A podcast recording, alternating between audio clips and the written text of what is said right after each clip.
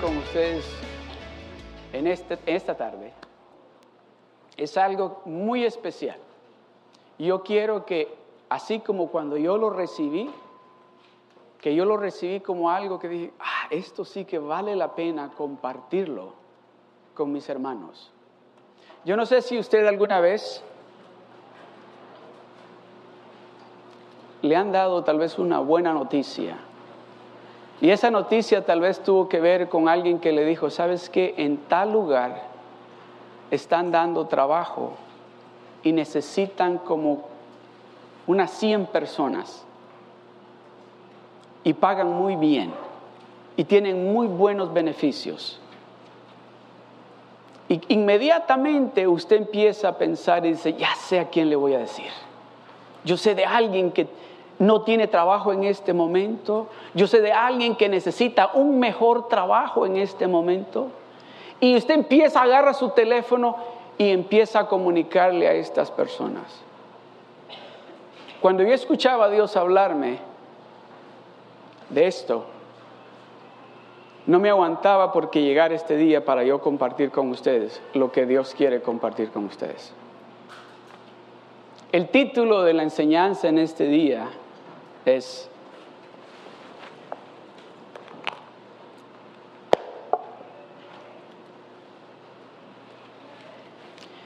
id, dad las buenas nuevas.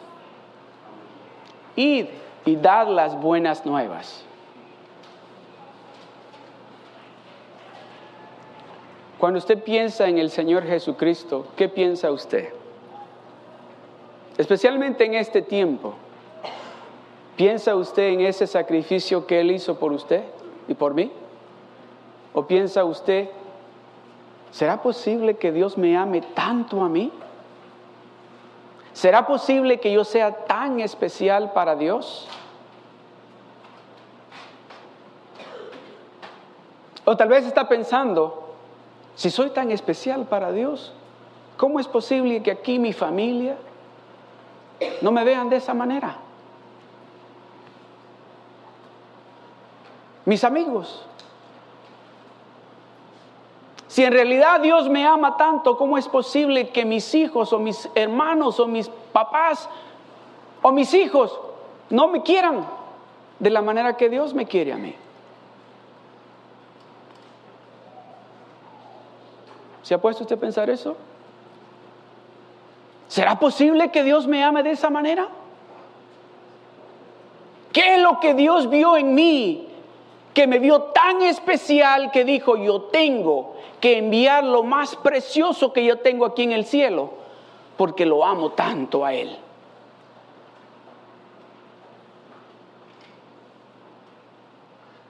Yo no veo nada especial en mí. Hay mucha gente que no ven nada especial en mí. Hay mucha gente que tal vez pensaron todo lo contrario y dice, ay. Y ahí le pusieron. Pero había un Dios y hay un Dios todopoderoso que nos estaba mirando a usted y a mí con un amor tan intenso, con un amor tan grande que decidió hace dos mil años mandar lo que él más amaba, lo que él más ama en el cielo, a pagar un precio por usted y por mí. De ese hombre es que yo quiero hablarle en este día. De ese hombre es que yo quiero hablarle en este día a usted de ese hombre que vino y se hizo como su creación, se hizo humano como usted y yo, por ese amor tan grande que tenía por usted y por mí. Digo, yo quiero que a donde yo esté, ustedes también estén.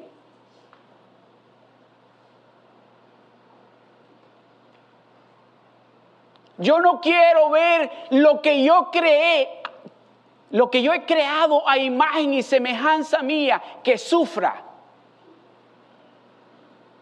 Yo necesito rescatar a esa creación que yo hice a imagen y semejanza mía, porque los hice para mí, los hice para gozarme con ellos y los hice para que ellos me adoren a mí.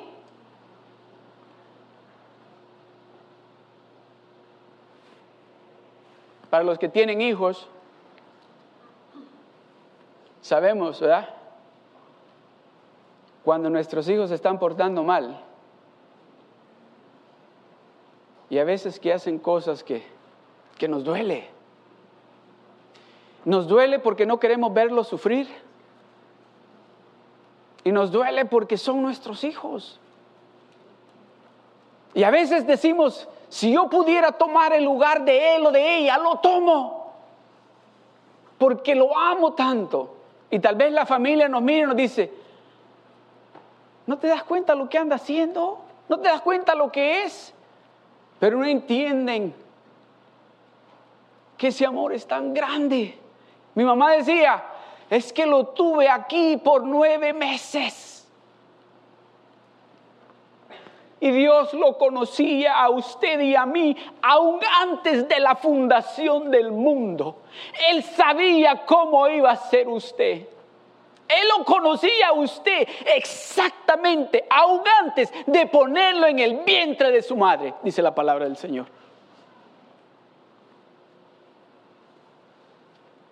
De ese Cristo es que yo quiero hablarle.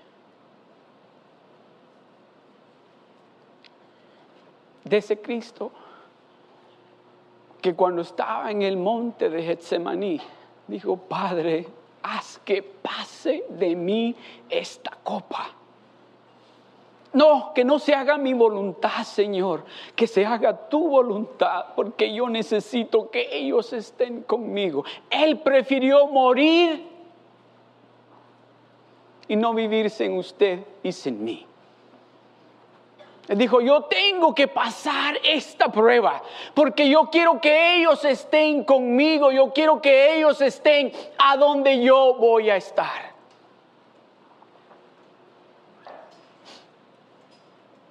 Era un viernes cuando Jesucristo murió en la cruz.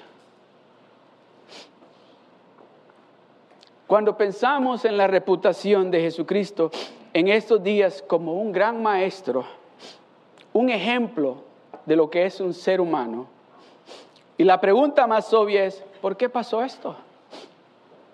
¿Por qué lo mataron de la manera que lo mataron? Usted sabe de que aún ahora en día, matar a una persona en esa creencia de ellos es la, la, forma más humillante que pueden matar a alguien. Jesucristo pasó por ahí, por usted y por mí, por ese amor tan grande que tiene por usted y por mí. Jesucristo como este hombre que bendecía a los niños y amigo de los pecadores, terminó siendo ejecutado como enemigo del Estado. Llegamos a la conclusión de que ese viernes pasaron muchos pensamientos malos por mucha gente. Muchos pensamientos malos. Ese viernes se reunieron políticos poderosos para determinar lo que le iban a hacer al Hijo de Dios. Ese viernes personas religiosas se reunieron y dijeron, tenemos que eliminar a este hombre porque está revolucionando, está cambiando lo que hemos hecho en este lugar. Se reunieron personas a planear y se reunieron personas que lo habían seguido a él y decían, ¿será cierto que es el Hijo de Dios? estaremos siguiendo verdaderamente al Hijo de Dios.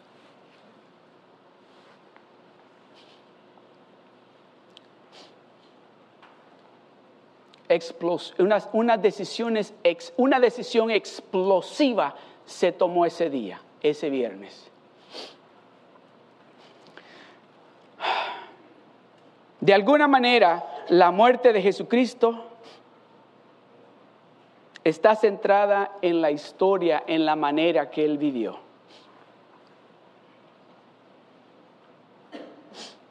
Una manera muy inusual pero dice que hay cuatro evangelios, Juan, Marcos, Lucas y Mateo, que hablan o nos dicen la biografía de él. Hace dos mil años y todavía estamos hablando de ese hombre, Jesucristo.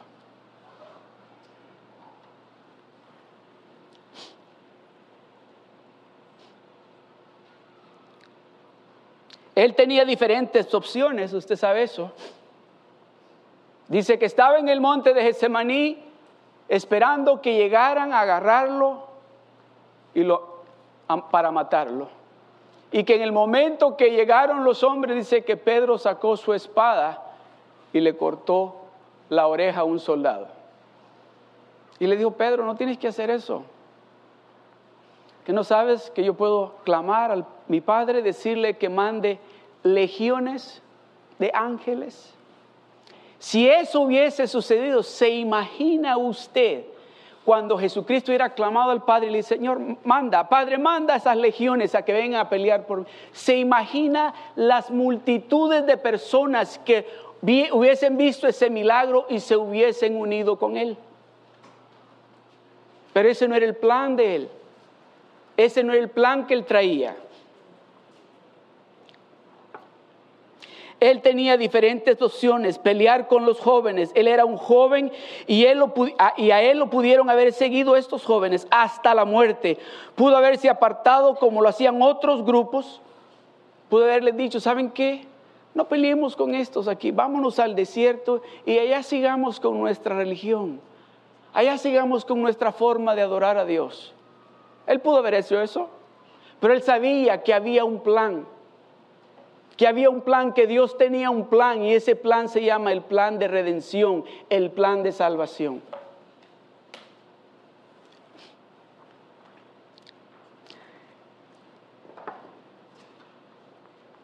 Él pudo haber llamado a su Dios para que lo liberara y pedir legiones de ángeles si hubiera hecho ese milagro. Quizás hubiera hecho que toda la gente se uniera con él. Pero Jesús no hizo ninguna de estas cosas.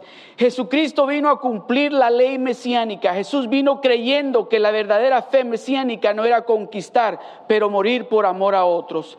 Y eso fue lo que hizo. Yo quiero que piense acerca de esto por un momento. Y quiero que ponga a un lado la teoría y la teología de los romanos que mataban a los rebeldes. Él tomó el lugar de un hombre en la cruz, un rebelde en la cruz del Calvario. Jesús sabía que habían masas de gente que querían escuchar una palabra de él para ir a pelear en contra del gobierno romano. Muchos soldados jóvenes estaban esperando para que Jesucristo dijera esa palabra e irse a una guerra, pero él no la dijo. En lugar de eso fue a la cruz a morir y murió. Legiones de soldados romanos hubieran muerto ese día, pero él los salvó de morir. Jesucristo sabía que si él huía de sus discípulos hubieran sido asesinados. Él murió y su muerte le salvó la vida a los que le servían a él. Gente iba a seguirle y entonces el ejército romano iba a destruir al pueblo de Jerusalén, de modo que murió para salvar a Jerusalén. Y murió por toda esa gente que se sintieron defraudados por él y por él y por lo que predicaba que no le entendieron a él y gritaban, crucifíquenlo. Es como que si dijera, voy a poner mi vida por esa gente que no me entiende como una simple realidad a la historia, fue el pecado. La oscuridad de los pensamientos de las personas y de todas las gentes envueltas que pusieron a Jesucristo en la cruz del Calvario pero él creyó que la cruz iba a ser no solo una, un emblema o un círculo del pecado, pero también del poder, del amor, de la redención y lo que sea que la gente cree o no cree de la muerte de Jesucristo. Eso es exactamente lo que pasó. Él murió dos mil años. Él murió dos mil años más tarde. Su muerte es la más importante y la más recordada en la historia del mundo.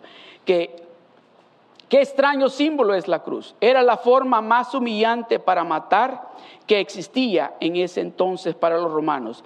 La cruz vino a ser el emblema de todo lo contrario que representa para el pueblo romano. ¿Cómo pasó esto? Se preguntará. Yo le voy a decir, Jesucristo eligió morir en la cruz y después del viernes ni la cruz ni el mundo estarán en la misma manera. Él murió el viernes, luego llegó el sábado.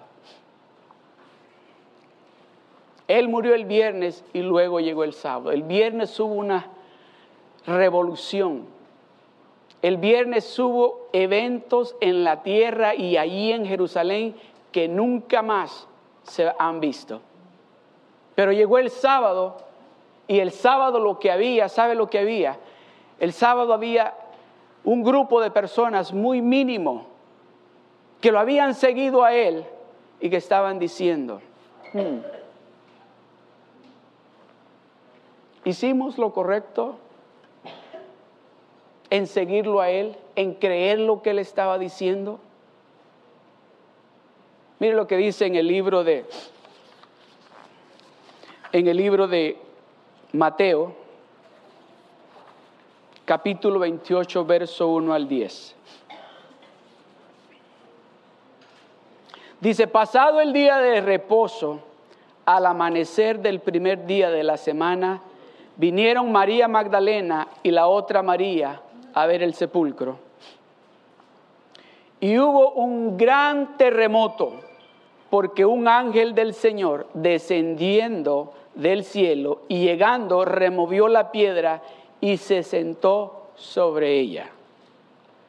Su aspecto era como un relámpago y su vestido blanco como la nieve. Y de miedo de él los guardas temblaron y se quedaron como muertos. Mas el ángel respondiendo dijo a las mujeres, no temáis vosotras, porque yo sé que buscáis a Jesús, el que fue crucificado. Eso fue el sábado. No está aquí, pues ha resucitado, como dijo, venid, ved el lugar donde fue puesto el Señor e ir pronto, e ir pronto y decida a sus discípulos que ha resucitado de los muertos. Y he aquí va delante de vosotros a Galilea, allí le veréis, he aquí os lo he dicho. Entonces ella saliendo del sepulcro con temor y gran gozo, fueron corriendo a dar las nuevas a sus discípulos y mientras iban a dar las nuevas a los discípulos, he aquí, Jesús les salió al encuentro.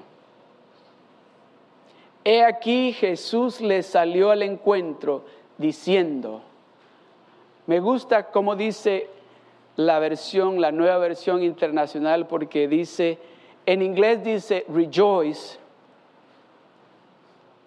La nueva versión internacional dice gócense. Gócense.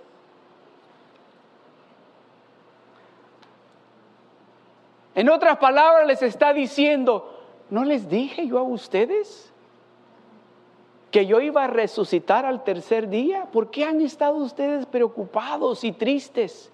¿No me creyeron lo que les dije? ¿No creyeron que yo soy el Hijo de Dios? ¿No se recuerdan todos los milagros que sucedieron durante el tiempo que yo estuve acá con ustedes? Gócense, alégrense. Dice que estaba un, pastor enseñándole en la escuela dominical a los niños y les dice, ¿Qué creen ustedes que fue lo que le dijo a niños de entre, creo que eran 5 a 7 años? Y la pregunta para los niños fue, ¿qué creen ustedes que fue lo que le dijo Jesucristo a esas dos mujeres cuando las encontró camino a Galilea? Y una niñita levantó la mano y le dice, yo sé qué le dijo. Y le dice, a ver, ¿qué dijo? Y hace la niña, ¡tará! Eso fue exactamente lo que Jesucristo les está diciendo a ellos. Yo les dije a ustedes, Yo les demostré a ustedes, yo les dije que yo no hablaba, que yo no hacía nada que no me dijera mi Padre. ¿Cómo es que no se dieron cuenta? Gócense, gócense, alégrense. No estoy muerto. Y dice que inmediatamente, miren lo que sigue. Y dice, he aquí Jesús le salió al encuentro diciendo, salve. Y ellas acercándose abrazaron sus pies y le adoraron.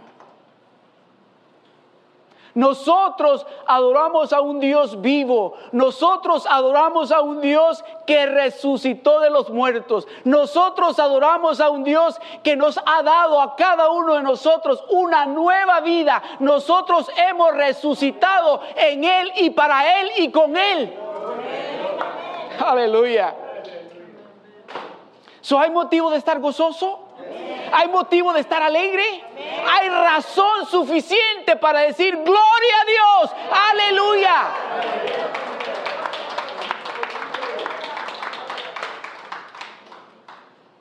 ¡Tará! Te sorprendí, ¿verdad? ¿No lo han sorprendido usted alguna vez así de esa manera?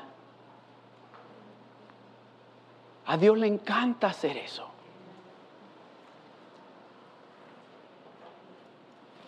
Vamos a seguir leyendo. Entonces Jesús les dijo, no temáis,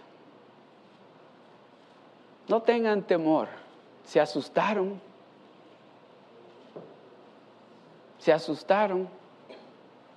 Ahora platicaba con un joven y me decía,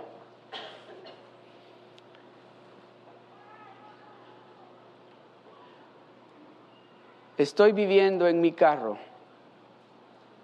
Tengo ya como tres meses de estar viviendo en mi carro. Y míreme cómo ando, me dijo, mire, ando con chancletas, con shorts, con una camiseta, porque toda la ropa la tengo en el carro y tengo que irla a lavar. Y mi pregunta iba a ser esta, ¿estás trabajando? Y me dijo, y estoy trabajando y voy a la escuela. Entonces dije, bueno, no le voy a preguntar porque está trabajando. Pero la pregunta después fue, entonces, ¿por qué estás viviendo? Es que me dijo, no puedo pagar las rentas que se están pagando ahora. Y tengo a mi esposa y dos niños con ella. Ella está con sus papás y yo vivo en el carro. Y le digo yo, pero para el Dios que nosotros servimos no hay absolutamente nada imposible. ¿Sabe lo que él me dijo? Así me dijo. Tiene que ser un milagro grande Dios, que Dios toque el corazón de alguien y que ese alguien me rebaje la renta en un apartamento para yo poder traer a mi familia y poder pagar la renta con lo que estoy ganando.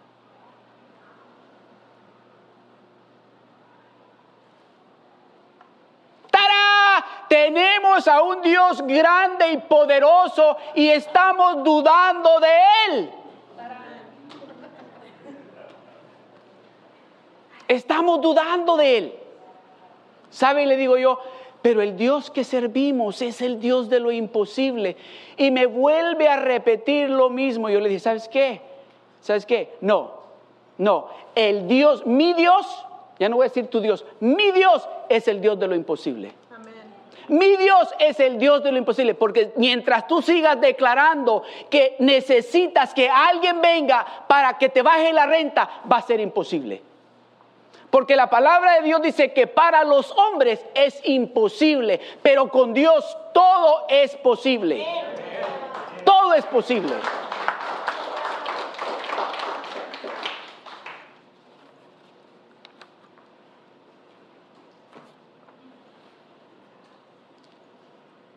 Mire lo que dice en 1 Corintios capítulo 15 del verso 3 al 4.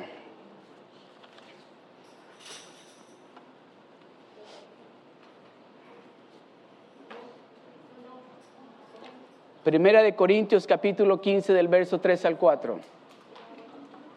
Dice, porque primeramente os he enseñado lo que mismo recibí, que Cristo murió por nuestros pecados conforme a las escrituras, y que fue sepultado y que resucitó al tercer día conforme a las escrituras. No sé si a usted Tal vez usted en este momento esté pasando ese viernes. Tal vez usted está pasando ese viernes que vivieron los que andaban siguiendo a Jesucristo. Ese viernes que fue un viernes horrible. Donde hubo confusión, donde hubo tristeza, donde hubo llanto, donde hubo desesperación. ¿Y ahora qué vamos a hacer? El que creíamos que nos iba a rescatar, el que creíamos que era el rey, el que creíamos que iba a quitar a los romanos de aquí, ha muerto. ¿Ha pasado usted por ahí? ¿O está pasando usted por ahí? ¿Está en el viernes usted?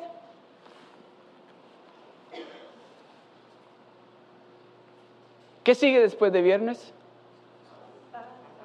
Sábado, ¿eh? Usted sabe de que es el único día, es el único día donde se cree que Jesús, el Hijo de Dios, no estaba vivo estaba enterrado. Es el único día, ese sábado, donde después, bueno, ¿y ahora qué vamos a hacer? Amanecieron, tal vez no durmieron bien ese viernes, amaneció el sábado, ahora sí. Y ha dicho usted esto, Señor, estoy clamando a ti, que cambies esta situación que cambies a mis hijos, que cambies a mi esposo, que cambies a mi esposa, que me des ese trabajo, que me ayudes con mis finanzas. Y llega el sábado y usted no oye respuesta. Oh, viene el domingo. Viene el domingo. Viene el domingo. El domingo representa la esperanza. El domingo representa el gozo. El domingo representa la alegría. El domingo representa la seguridad. No estoy solo. Dios está vivo y Él está conmigo. Y por muy difícil que haya sido el viernes, este domingo voy a gozar y me voy a alegrar porque el Dios Todopoderoso está conmigo. Él ha resucitado. Él está vivo. Él está vivo.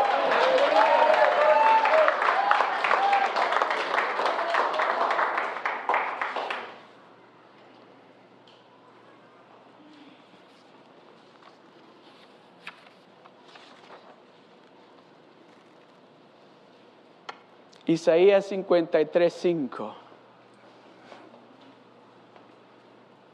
Mas el herido fue por nuestras rebeliones, molido por nuestros pecados. El castigo de nuestra paz fue sobre él, y por su llaga fuimos nosotros curados. Ese Dios, de ese Cristo es que le estoy hablando yo. El que tomó mi lugar, el que tomó su lugar mas el herido fue por mis rebeliones, molido por mis pecados. El castigo de mi paz fue sobre él. Y por su llaga yo soy sano. Está vivo. Él resucitó. La esperanza nuestra resucitó, no está muerto. Él está vivo. Mire lo que dice en Jeremías capítulo 29, verso 11 al 13, y con esto voy a concluir. Es que yo sé los pensamientos que tengo para ti. Yo sé los pensamientos que tengo para ti. Porque yo sé los pensamientos. Yo sé lo que tú estabas pensando el sábado, lo que tú estabas pensando el viernes. Pero ahora es domingo. Y tu esperanza, tu esperanza, tu ayuda, tu protector, tu escudo te dice, porque yo sé los pensamientos que tengo acerca de vosotros, dice Jehová. Pensamientos de paz y no de mal, para daros el fin que esperáis. Pensamientos de paz y no de mal, para darte lo que tú estás esperando. Para darte lo que tú estás esperando. Póngame el verso 12, por favor. Entonces me invocaréis y vendréis y oraréis a mí y yo os oiré. Entonces me invocaréis y vendréis y oraréis a mí y yo os oiré. Es domingo, gócense, alégrense no estén tristes, está vivo, resucitó, está en el medio nuestro, está en el medio nuestro, usted no está solo.